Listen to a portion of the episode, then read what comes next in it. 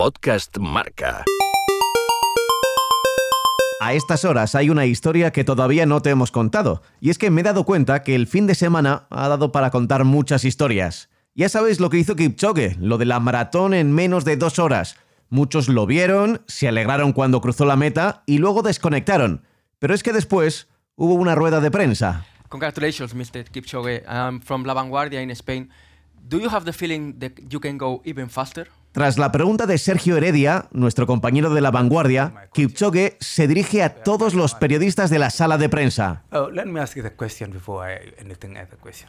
Who is, hol- who is uh, 65 years old and above? Pregunta, ¿quién tiene más de 65 años? Here in the room. Yes, and above. Los periodistas más veteranos, confusos, levantan la mano. It's, only 10 people. Solo 10, dice Kipchoge. But most of you did not see Roger Bannister running. Y la mayor parte de vosotros no visteis correr a Roger Bannister. So you should be celebrating to see me running after 65 years. Deberíais celebrar haberme visto correr. Hmm, ¿quién era Roger Bannister? Roger Bannister era un joven inglés que quería ser médico, pero su familia era humilde y no podía costear sus estudios. Así que él decidió que conseguiría una beca de atletismo en la Universidad de Oxford. Se le daba muy bien correr y aunque renunció a los Juegos del 48, se entrenó concienzudamente para los de Helsinki 52. Era la esperanza del Reino Unido para los 1500 metros. Pero el día de la carrera algo pasó. Cambiaron los horarios, no le dio tiempo a descansar y al final acabó cuarto. La prensa británica que había contado la historia del médico corredor le destrozó. Somos crueles con los que pierden. Roger Bannister se sintió humillado y fracasado. Se le pasó por la cabeza dejarlo todo, abandonar. Pero tenía otra opción, echar un órdago, batir el récord de la milla.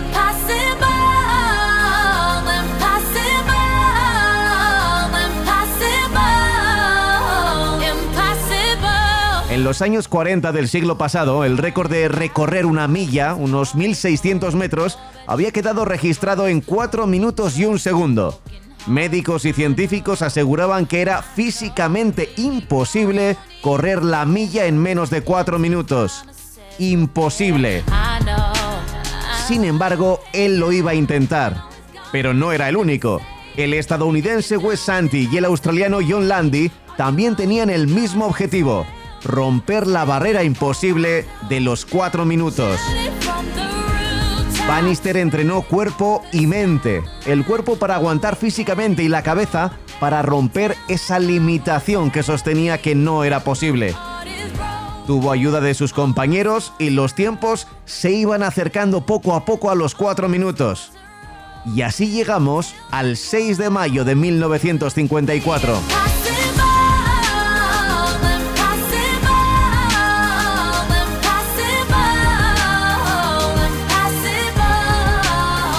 Los expertos aseguraban que las mejores condiciones para batir ese récord era intentarlo en un día sin viento, a unos 20 grados de temperatura, en una pista dura y seca, quizá en Escandinavia, rodeado de aficionados. Pero aquel 6 de mayo no era así en Eiffel Road, en Oxford. La pista estaba mojada y apenas había 3.000 personas para animar a Bannister. Su archienemigo John Landy iba camino de Finlandia para batir el récord. Bannister tenía que lograrlo aquel día. Miró a la bandera del campanario cercano a la pista en Oxford. Se veía recta, horizontal, señal de que hacía demasiado viento. Bannister dudó y volvió a mirar. La bandera se había aflojado un poco y se decidió. Hagámoslo. Fue una carrera con seis competidores, Roger Bannister y cinco más que le ayudarían a llevar un buen ritmo en las primeras vueltas. En su cabeza se repetía la misma idea, hacerlo en menos de cuatro minutos.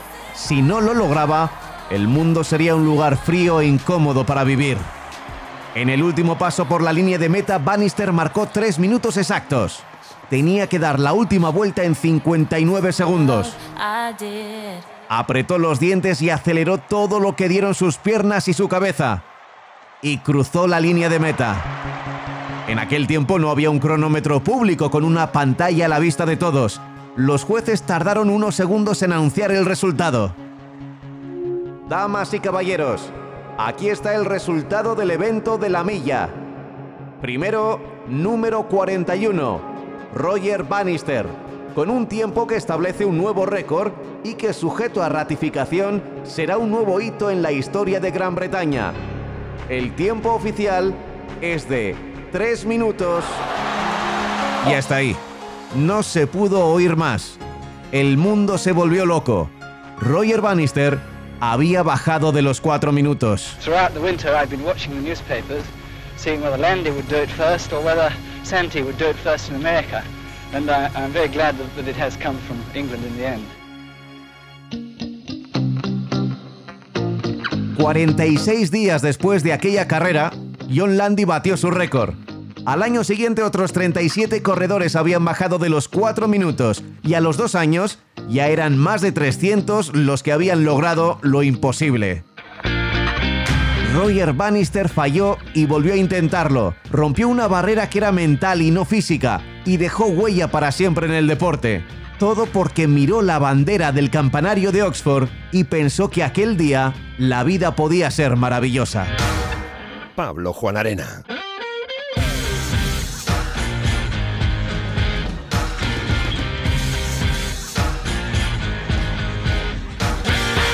Podcast Marca.